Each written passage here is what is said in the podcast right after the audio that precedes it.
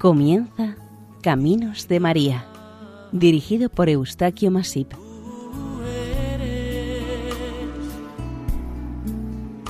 entre todas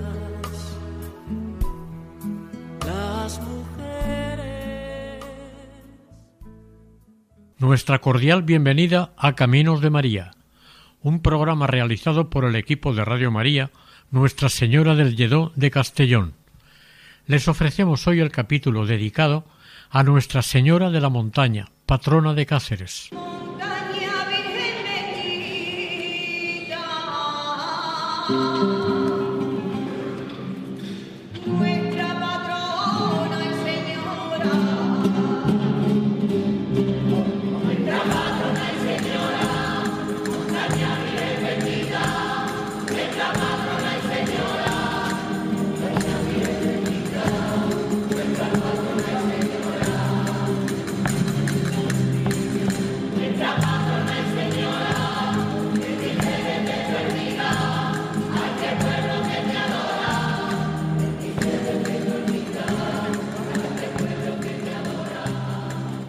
De la montaña, Virgen bendita, que velas por tus hijos desde tu ermita, flor de las flores, a ofrecerte venimos nuestros amores. Del mundo en los peligros, ay, no me dejes, y a recoger mi alma, ven a mi muerte, que solo quiero, asido de tu manto, volar al cielo. Del himno a la Virgen de la Montaña, patrona de Cáceres.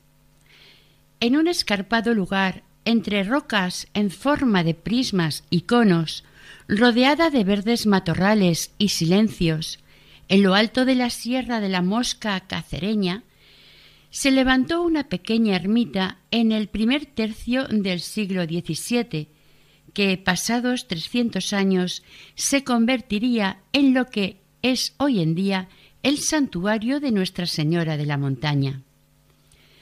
Un bonito y cómodo camino invita a acercarse a visitar la imagen de esta advocación mariana, distante unos cuatro kilómetros de la ciudad de Cáceres. En el último tramo del camino, con el cansancio causado por algunas de las rampas empinadas que hay que superar, se llega a una explanada del santuario, pero al mirar y contemplar el magnífico horizonte que se divisa desde esta gran plaza, la ciudad de Cáceres, un embalse a la derecha y la penillanura trujillano-cacereña, diríase que el cansancio y el esfuerzo por alcanzar los más de 600 metros de altura sobre el nivel del mar de esta montaña, al ver tan extraordinaria panorámica, desaparecen todos los malestares y cansancios que agobian al caminante. Como nos dice un lugareño que dice visitar frecuentemente este santuario, aquí lo mejor son los amaneceres y los ocasos. Cada día, desde este excelente mirador, los amaneceres animan las almas para afrontar el día, y el ocaso las calma y serena para descansar en la noche. El esfuerzo es plenamente satisfactorio porque además aquí se visita a la Virgen María bajo la advocación Nuestra Señora de la Montaña. Al llegar a la explanada, también impresiona ver una imagen del Sagrado Corazón de Jesús con los brazos abiertos, a la derecha, como dando la bienvenida y acogiendo a los visitantes afectivamente, con la mano derecha para bendecirnos. Este monumento fue promovido y sufragado por el excelentísimo señor obispo don Pedro Segura Sáez, con el fin de proteger a la ciudad de Cáceres de todos los males. Fue bendecido e inaugurado por el nuncio de su santidad, el reverendísimo don Federico Teschini, este solemne acto se realizó el 14 de noviembre de 1926, según consta en la placa conmemorativa del monumento. Por otra parte, a la izquierda resulta sorprendente y grato ver un blanquísimo templete que, en su interior, presenta un mosaico de cerámica artística con la imagen de Nuestra Señora de la Montaña. Este templete se construyó en 1703 por los artesanos de la ciudad según directrices de la cofradía, a juego con el estilo de la ermita. En 1783 fue reconstruido para ser derribado en 1968 para ensanchar la explanada con el fin de que cupiera más gente. El actual se construyó en 1999. Este templete ha servido de modelo a otros construidos en Hispanoamérica.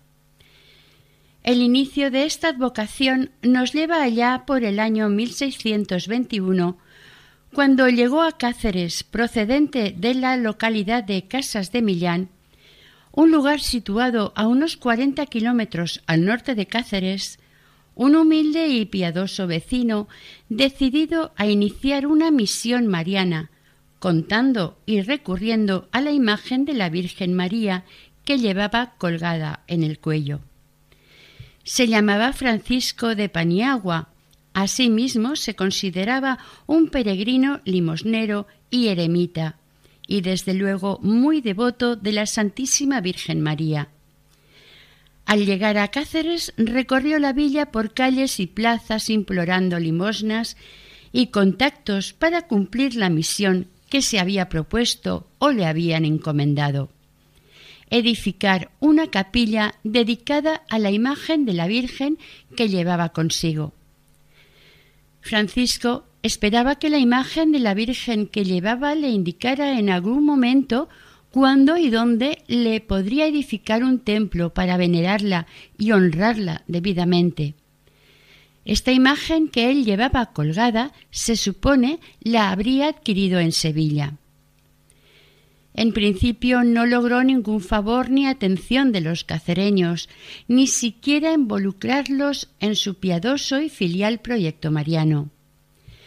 Al sentirse desilusionado y cansado, sin ayuda de nadie y no recibir ninguna señal de la Virgen ni divina, subió a la Sierra de la Mosca y se aposentó en una humilde cabaña. La imagen que llevaba de la Virgen la puso sobre un saliente de una roca y mirando a la villa de Cáceres. Su decisión fue radicalmente clara. Empezó a llevar una verdadera vida de ermitaño y su tiempo lo ocupaba fundamentalmente en la oración. Pasados unos años, creyó que este era el lugar elegido por Nuestra Señora para que se le edificara la capilla. Solo se puso manos a la obra. En este punto edificaría una pequeña capilla para poner en ella a su imagen mariana, sin la ayuda de nadie. Algunos autores sitúan estos hechos en una cueva y no en una cabaña, indicando que se instaló con la imagen dentro de esta cueva.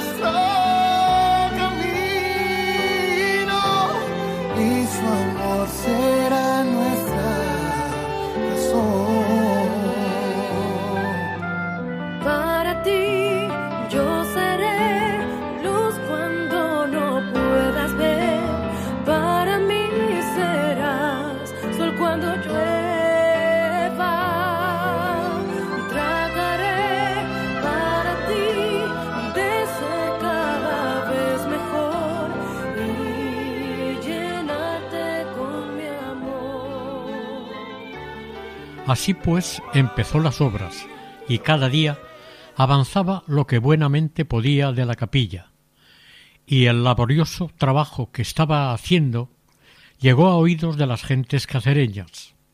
Al verlo tan entusiásticamente dedicado a su obra para dedicársela a la Madre de Dios, tanto conmovió esto a los vecinos que pronto empezaron a llegar las primeras limosnas y ayudas. Le llevaban alimentos, le daban dinero y algunos subían de vez en cuando para ayudarle a construir la capilla.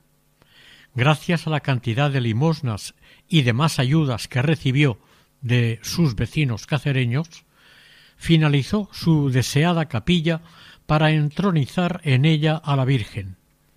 Según una fuente informativa, fechada el 23 de agosto de 1674, se construyó una capilla abierta con un púlpito, un templete y se empedró la placeta junto al púlpito.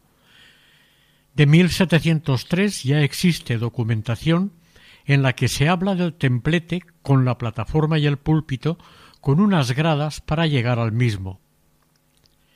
Para mantener vivos sus sentimientos y los que se despertaban entre sus vecinos, Francisco fomentaba el culto externo a la imagen de la Virgen, de suerte que encontró un colaborador, el juez eclesiástico y vicario de la villa de Cáceres, don Sancho de Figueroa y Ocano, el cual garantizó ante la autoridad eclesiástica la ortodoxia de Francisco por su vida como penitente de su piedad y de su santa intención de alcanzar grandes frutos espirituales. Entre los dos promovieron la devoción a la Virgen María, de tal manera que sus convecinos les tomaron un gran afecto y empezaron a visitar aquel lugar tan especial dedicado a la Virgen María. Don Sancho, el sacerdote, bendijo la capilla o cueva en la que se celebró la primera misa el 24 de marzo de 1626, víspera de la celebración de la encarnación de nuestro Señor, lo cual indicaría que la primera capilla ya estaba terminada. Este primer lugar de culto actualmente está localizado en el segundo tramo de la nave actual y es conocido como la gruta o la cueva. En 1630, Francisco inicia la construcción de un camarín para la imagen de la Virgen, pero el aumento de la devoción y la asistencia de muchos devotos, el camarín lo dedicó a una segunda capilla. El 22 de mayo de 1636, Francisco Paniagua fallece sin ver terminada su obra. Como su amigo don Sancho, en el testamento de Francisco, le encargó finalizar la capilla, don Sancho continuó la obra hasta su finalización alrededor del año 1661. Paniagua fue enterrado al pie del altar mayor de la capilla de la ermita. En el siglo XVIII sus restos fueron trasladados al lugar que hoy ocupan, delante del altar, con una lápida que dice Aquí yace Francisco Paniagua, fundador de este santuario. Es la única persona enterrada aquí. Ante el auge tomado entre los devotos a la devoción a Nuestra Señora de la Montaña, en 1716 se decide ampliar el santuario en profundidad, aprovechando sus muros, y se construye la nave central, terminando la obra en 1721. Tres años más tarde se instala el bellísimo retablo mayor, de estilo churrigueresco. Se data el acuerdo de la realización de este retablo el 25 de abril de 1724, el cual lo encargó la cofradía a un taller salmantino. Sus características lo hacen muy similar a otros retablos salidos de estos mismos talleres.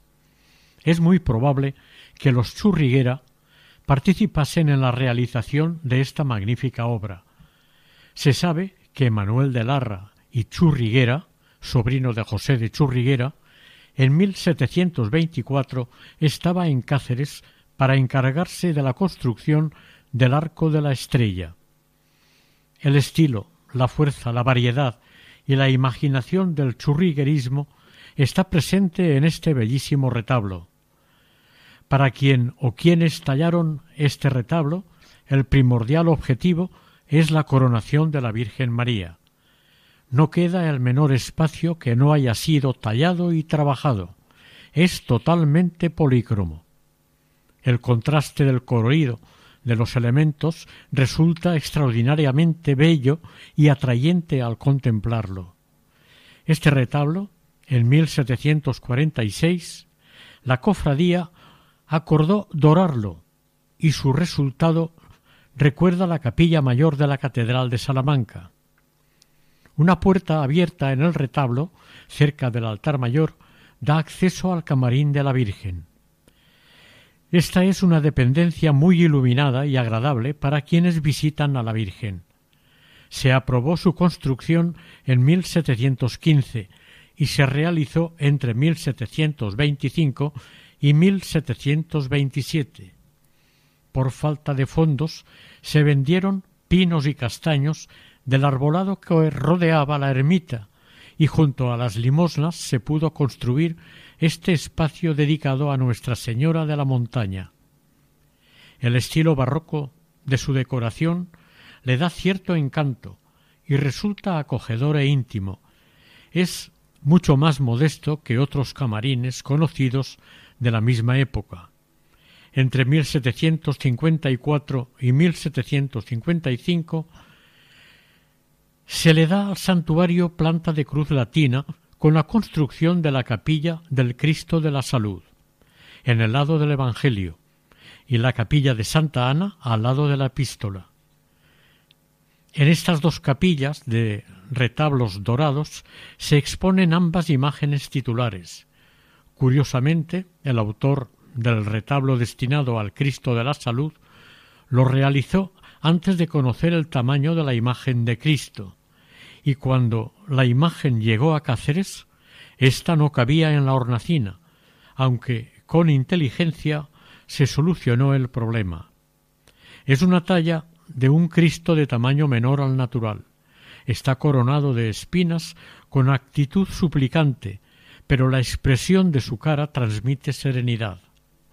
El 25 de octubre de 2015, el excelentísimo y reverentísimo obispo de la diócesis proclamó esta imagen de Cristo de la Salud como patrón de la Hermandad de Donantes de Sangre San Pedro de Alcántara de Cáceres. La imagen de Santa Ana, Madre de la Virgen María, es también obra del mismo autor y época que la del Cristo de la Salud. Se trata de una bella talla de madera. El templo del santuario quedaba configurado por una nave central en dos tramos de estilo barroco. Una bóveda muy plana con aristas como resultado del cruce de las dos bóvedas de medio cañón y una cúpula sobre pechinas decoradas con pintura al fresco de los cuatro evangelistas, un coro en alto, el camarín y las dos capillas el 27 de noviembre de 1721, lo que hasta entonces fue una ermita pasó a ser titulada como santuario.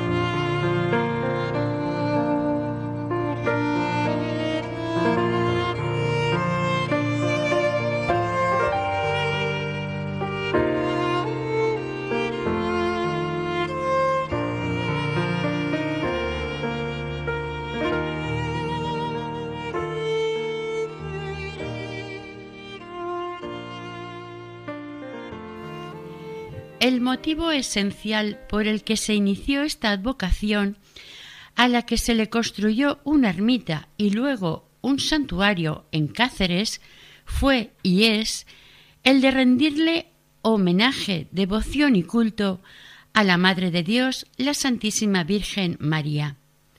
En este caso bajo la advocación de Virgen de la Montaña. Es por esto que vamos a detallarla lo más fielmente que se pueda. La imagen de esta advocación mariana es una talla realizada entre los años 1620 y 1626 por encargo del eremita, iniciador de este culto Francisco de Paniagua, y el clérigo don Sancho de Figueroa, fundador de la cofradía. Esta talla de autor desconocido presenta muchas similitudes con el estilo de las imágenes talladas en los talleres de Sevilla en el siglo XVI y parte del XVII. Es una imagen de cuerpo entero tallada en madera de nogal policromada. Se nos presenta de pie, erguida, sobre como piedras o peñas de punta. La Virgen tiene al niño Jesús sostenido sobre su brazo izquierdo. El niño mira a la madre con cariño y ella mira amorosamente a los fieles que la contemplan y veneran. Esta imagen lleva tallado un manto azul que cae desde la cabeza y una túnica rosada y oro sujetada con un cíngulo.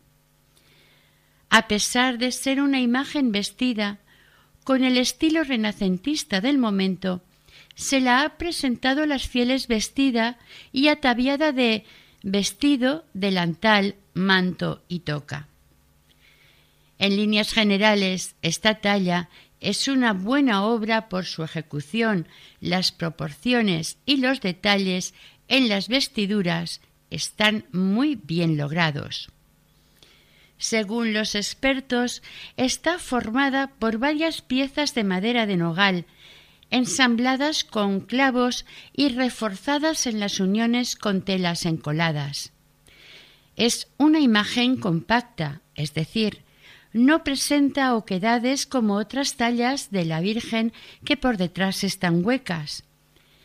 En la cabeza se observa un pequeño espacio recubierto con madera del mismo tipo.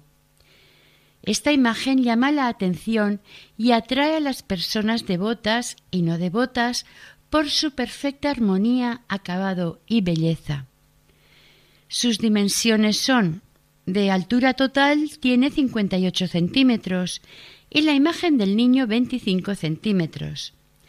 La peana cuadrangular sobre la que descansa mide 25 centímetros por cada lado y en un lado se lee la inscripción que dice Nuestra Señora de Monserrate. El paso de los años, los conflictos sociales y la consecuente desatención fueron mermando el santuario y su entorno.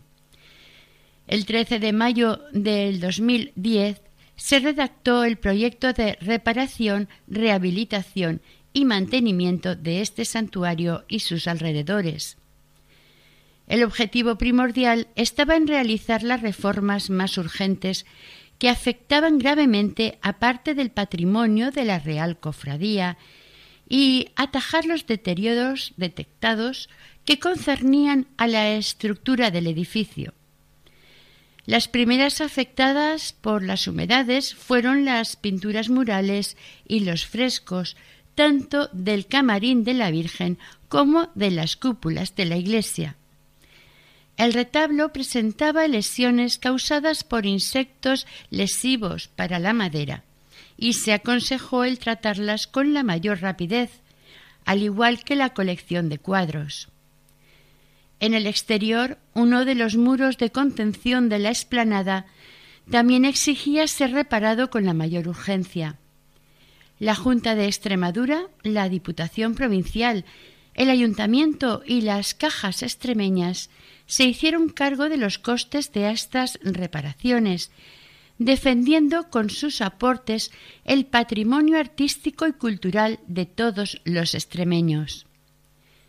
Este fue el origen del santuario que conocemos hoy en día, que se erigió entre 1716 y 1721 y que presidió la imagen de la Virgen que aún se venera. Unos años más tarde, en 1773, se construyó la carretera de acceso al santuario, que a través de los años ha sido muchas veces reformada y mejorada. Para algunos historiadores, cuando en la capilla Francisco puso la imagen de la Virgen María, le dio el nombre de Virgen de la Encarnación de Montserrat o Monserrate. El investigador Ortí Belmonte opina que este nombre se debía al parecido del relieve de estos montes con las montañas catalanas. También podría ser por la fama en este tiempo del milagroso hallazgo de la patrona de Cataluña junto un roquedal de similar aspecto al de la Sierra de la Mosca. Lo que sí es cierto es que, gracias a la divulgación de esta devoción promovida por el padre Sancho de Figueroa desde un principio, los creyentes cacereños fueron entregando su cariño, confianza, esperanza, súplicas y oraciones a la imagen de la Virgen de la Encarnación de Montserrat, de la capilla de la Sierra de la Mosca. El título de la Encarnación es el que aparece en las primeras ordenanzas de la cofradía. Día a día la devoción por esta imagen iba en aumento y un día, el 3 de mayo de 1641, debido a las consecuencias que podía causar la terrible sequía que asolaba la comarca, los cacereños decidieron realizar una rogativa a su Virgen para que les auxiliase y salvase de la pertinaz sequía. Aquella romería de hace más de cuatro siglos fue el inicio de la fiesta de la bajada de la Virgen a Cáceres.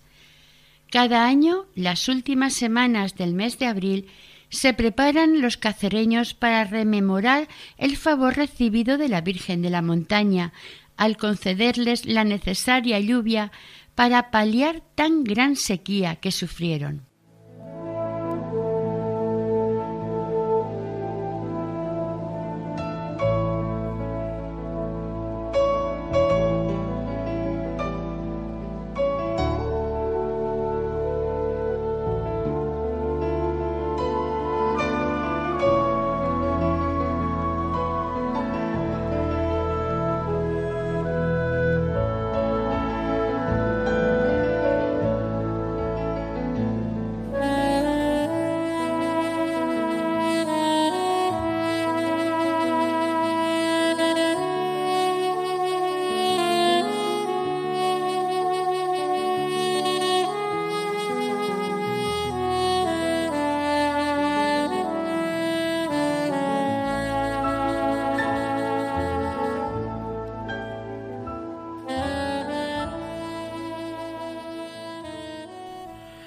Anual bajada de la Virgen desde su santuario hasta Cáceres es una enorme expresión popular de entusiasmo y cariño que el pueblo cacereño y de sus alrededores demuestra a Nuestra Señora por los favores y gracias concedidos por su intercesión, y a la que se suman los muchos visitantes de Cáceres que en estas fechas acuden a la ciudad.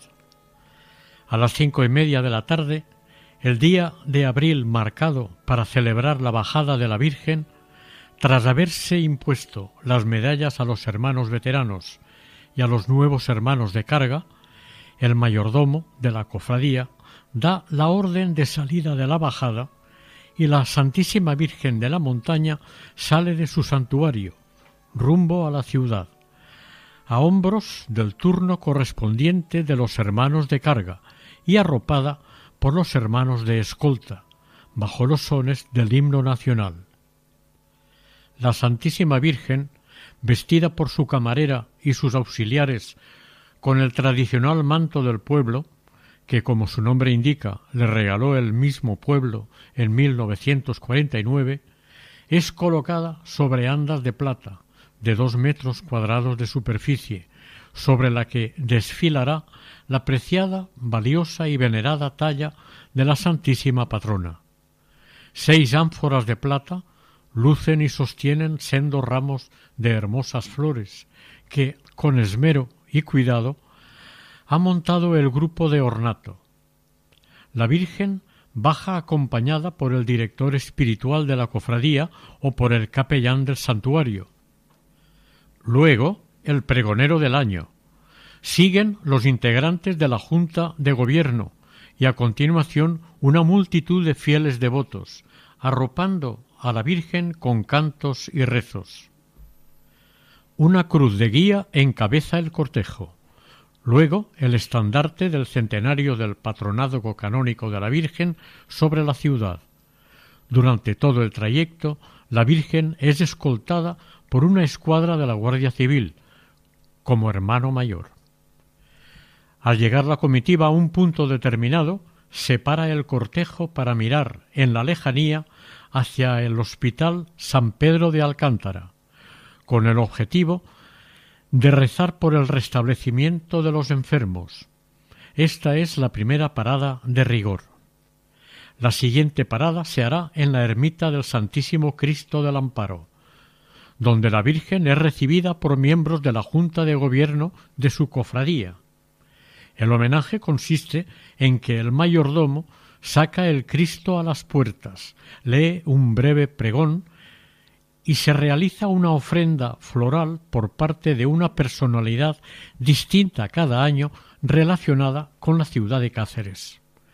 Sobre las siete y media de la tarde, la Virgen de la Montaña llega a uno de los lugares más emblemáticos para los cacereños, la fuente del concejo.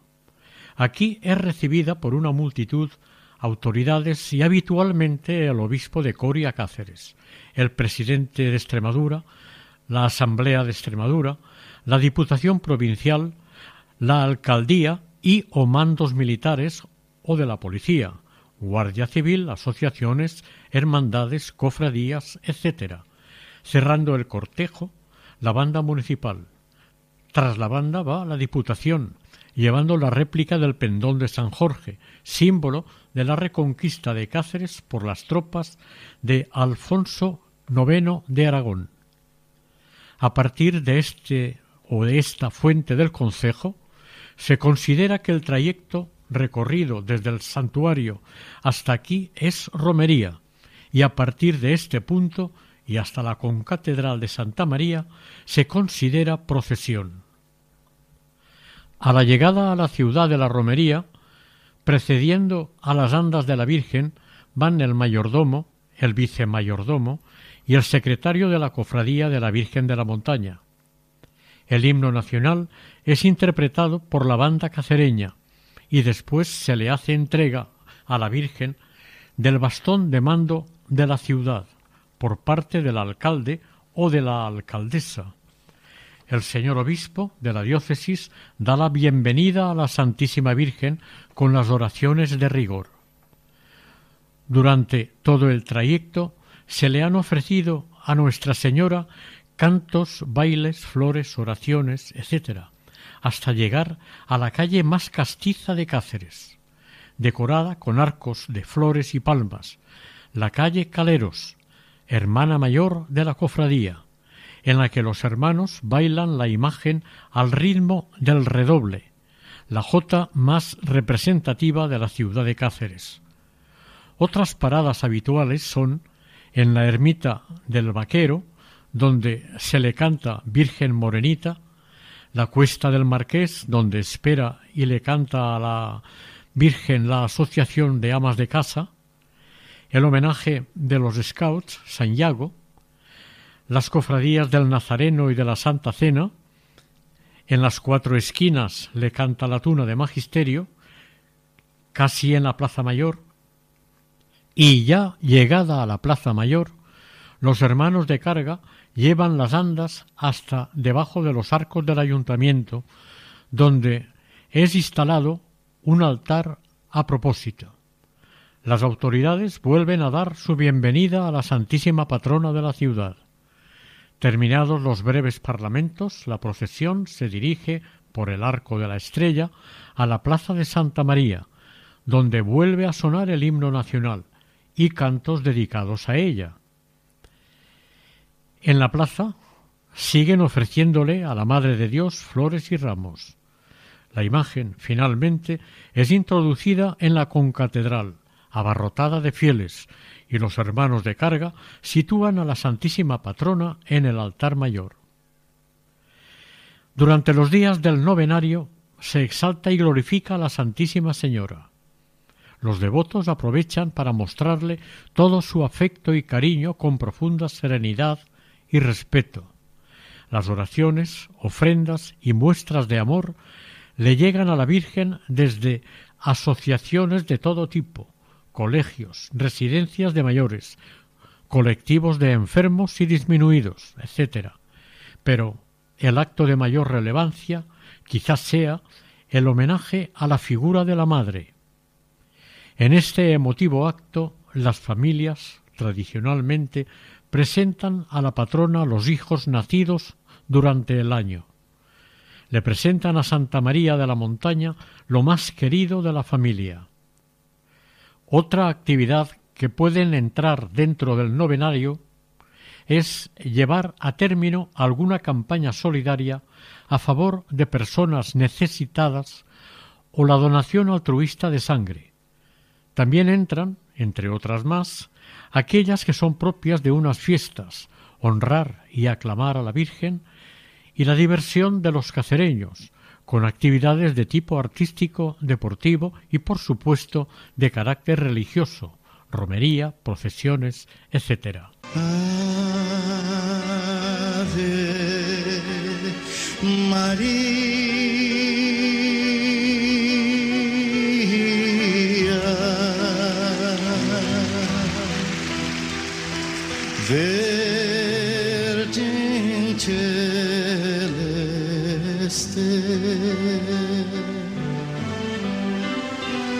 la prece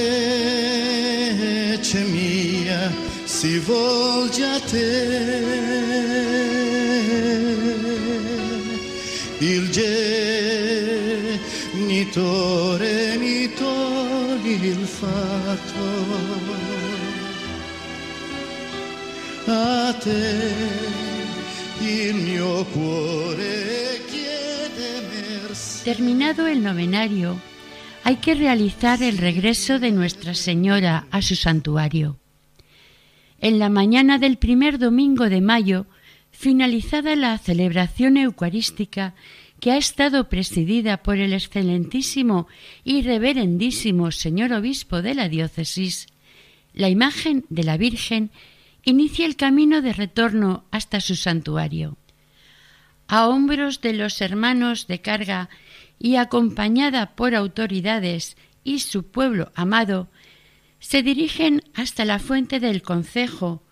Con anterioridad han bailado el paso delante del ayuntamiento en la Plaza Mayor. A su paso por las clarisas, éstas le rinden su homenaje particular.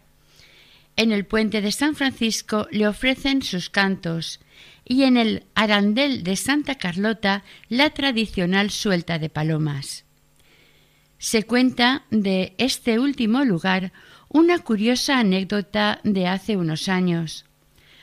Una paloma blanca se posó en la corona de la Virgen y se mantuvo hasta llegar al santuario. Cuando llegan a la fuente del concejo, tras la alocución del señor obispo, se canta la Salve Regina, el himno nacional, y se le retira el bastón de mando a la Virgen. A partir de aquí, una carrerilla hasta el santuario con un alto en San Marquino, en la ermita del Amparo y en la de la Virgen de la Soledad. Cuando la imagen llega a la explanada, un coro rociero recibe a la Virgen con una emotiva y sentida salve. Terminada esta, se procede a una esperada suelta de palomas.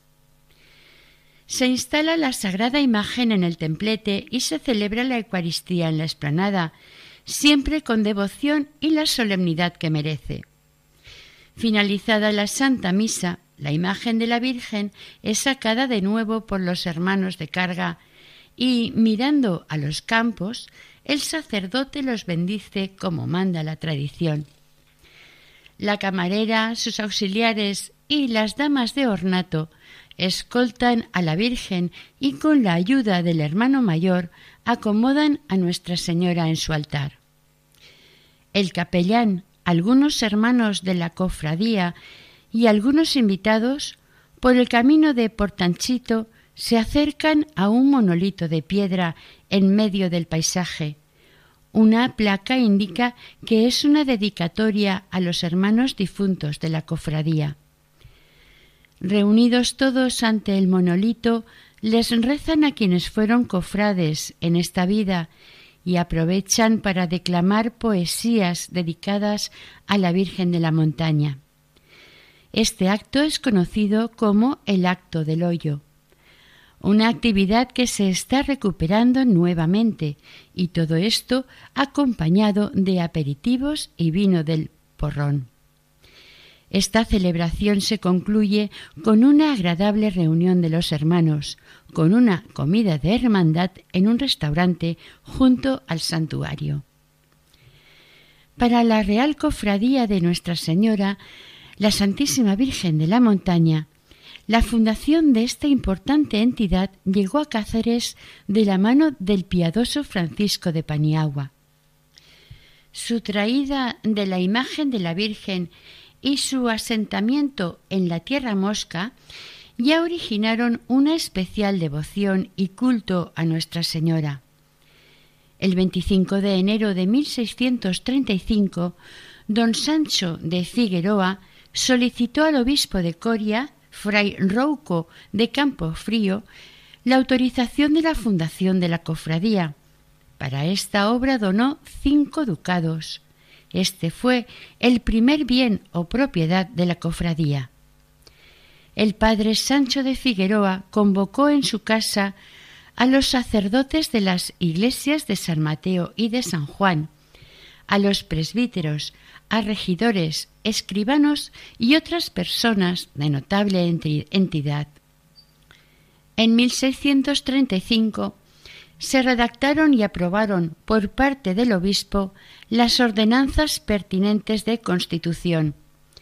Sería administrada por un mayordomo, tres alcaldes y dos diputados, uno de los cuales debía ser presbítero. Se comprometían a un año de mandato prorrogable.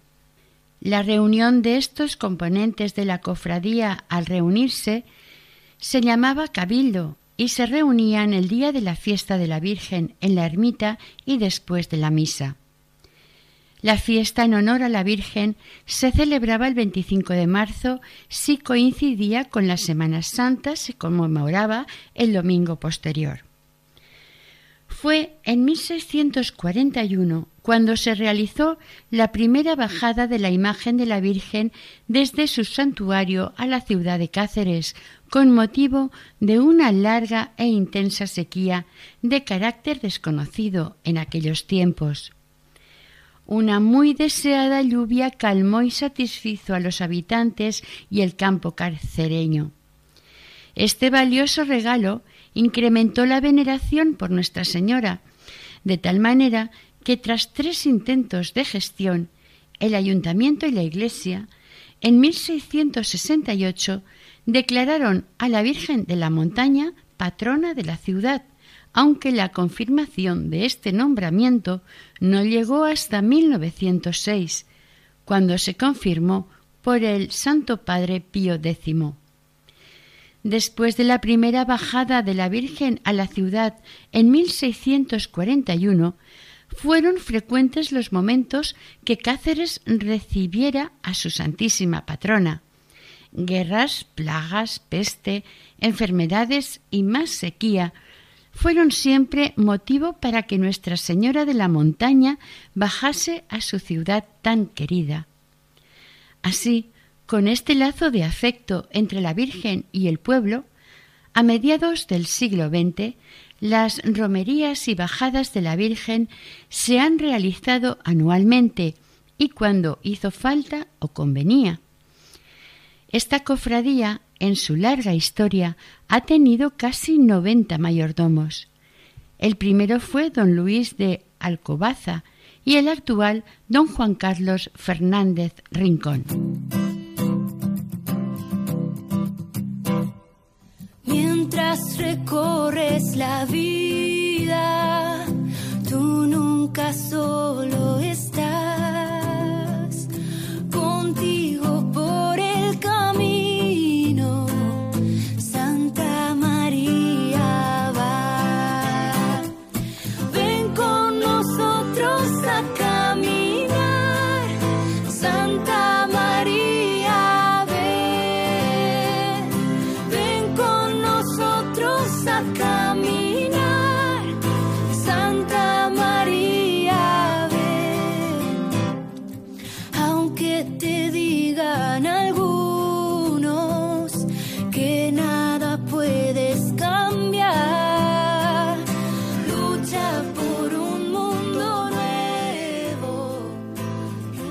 En 1765, el mayordomo saliente propuso a tres hermanos de la cofradía para elegir nuevo mayordomo, y el saliente tomaba el cargo de diputado secular.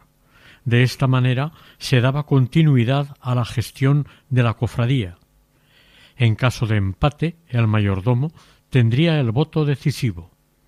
En 1797 el criterio de elección era el mismo y se elegía el día siguiente de la fiesta. El título de Real Cofradía se ostenta desde 1859. Este año, por suscripción popular, se realizaron obras en el santuario y la reina Isabel II donó veinte mil reales. En agradecimiento se dieron cartas de hermandad a la reina doña Isabel, a su esposo don Francisco de Asís de Borbón, al príncipe de Asturias don Alfonso de Borbón y a su hermana la infanta Isabel. Todos ellos aceptaron el nombramiento. Es por esto que desde 1859 la cofradía ostenta el título de Real Cofradía. Los reyes, príncipes e infantes posteriores hasta la actualidad también recibieron este nombramiento. Curiosamente, el manto más antiguo que posee la Virgen de la Montaña fue donado por la reina Isabel II, a partir de un vestido suyo. Este manto es también conocido como el manto de la coronación canónica, celebrada esta el 12 de octubre de 1924. Con más de 380 años, esta cofradía cuenta en la actualidad con unos 2.200 hermanos cofrades. Desde 2018, la Junta de Extremadura ha reconocido la larga labor y el arraigo de la cofradía entre los ciudadanos de Cáceres por su dedicación, respeto y amor a la imagen de la Santísima Virgen de la Montaña, patrona de la ciudad. Asimismo, fue declarada la fiesta en su honor como fiesta de interés turístico regional, incluyendo la bajada y el novenario de Nuestra Señora. La Junta consideró que esta fiesta cacereña merecía esta declaración por la valorización de la cultura y de las tradiciones populares que entraña. Sin duda, el momento más extraordinario de esta devoción mariana se vivió el 12 de octubre de 1924. En la Plaza Mayor de Cáceres tuvo lugar la solemne coronación canónica de la Virgen de la Montaña ante miles de cacereños. Cuando se concede por parte de la Iglesia este título a un santuario o a una iglesia, es porque tiene unos méritos, antigüedad, milagros y una gran devoción popular. El cardenal primado, Monseñor Enrique Rech Casanova, fue quien bendijo e impuso la corona a la Virgen, que el pueblo de Cáceres le ofreció por suscripción popular. Una corona llena de simbología espiritual. Unas palabras del cardenal primado y el desfile de las fuerzas que rendían honores pusieron fin a este acto. Un extenso programa de actos religiosos, musicales y literarios, destacando los juegos florales de la coronación, se confeccionó para este importante evento. Según cuentan las crónicas de la época, la coronación canónica de la Virgen de la Montaña fue el acontecimiento que más conmocionó la vida cacereña en setenta años. El culto a la Virgen de la Montaña puede decirse que existió en Cáceres desde el momento en que se erigió la ermita. Todo en el santuario gira alrededor de la Santísima Virgen María. Reiteradamente se ha proclamado Santísima Patrona de la ciudad, y el pueblo así lo exigió a las autoridades locales por la mucha y grande devoción que este pueblo tiene a Nuestra Señora de la Montaña, y que el caballero corregidor trate este asunto con el señor vicario eclesiástico, a fin de que el citado eclesiástico vote por patrona a esta villa a Nuestra Señora de la Montaña.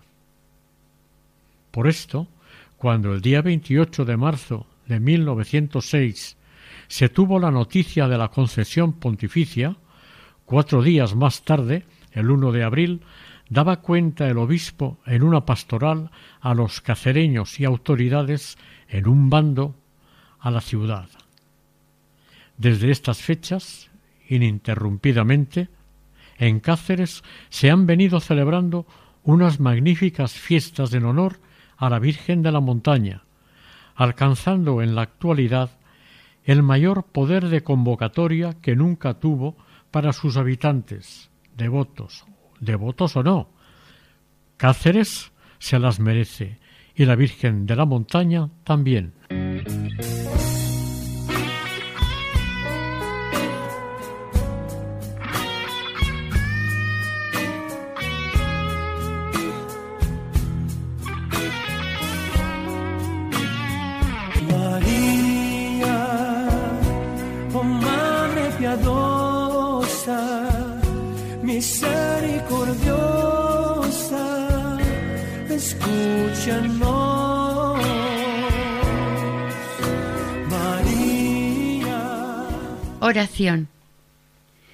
Virgen y Señora de la montaña, guíanos con tu mano para superar nuestras costas y debilidades e intercede ante tu Hijo Jesucristo para alcanzarnos su perdón y misericordia. Amén.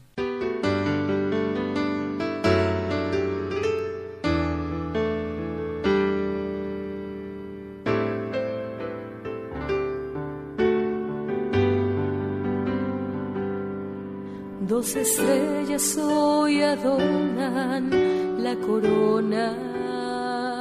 Finaliza aquí el capítulo dedicado a Nuestra Señora de la Montaña, patrona de Cáceres, dentro del programa Caminos de María. Si desean colaborar con nosotros, pueden hacerlo a través del siguiente correo electrónico caminosdemaria@radiomaria.es. El equipo de Radio María en Castellón, Nuestra Señora del Lledó, se despide deseando que el Señor y la Virgen nos bendigan.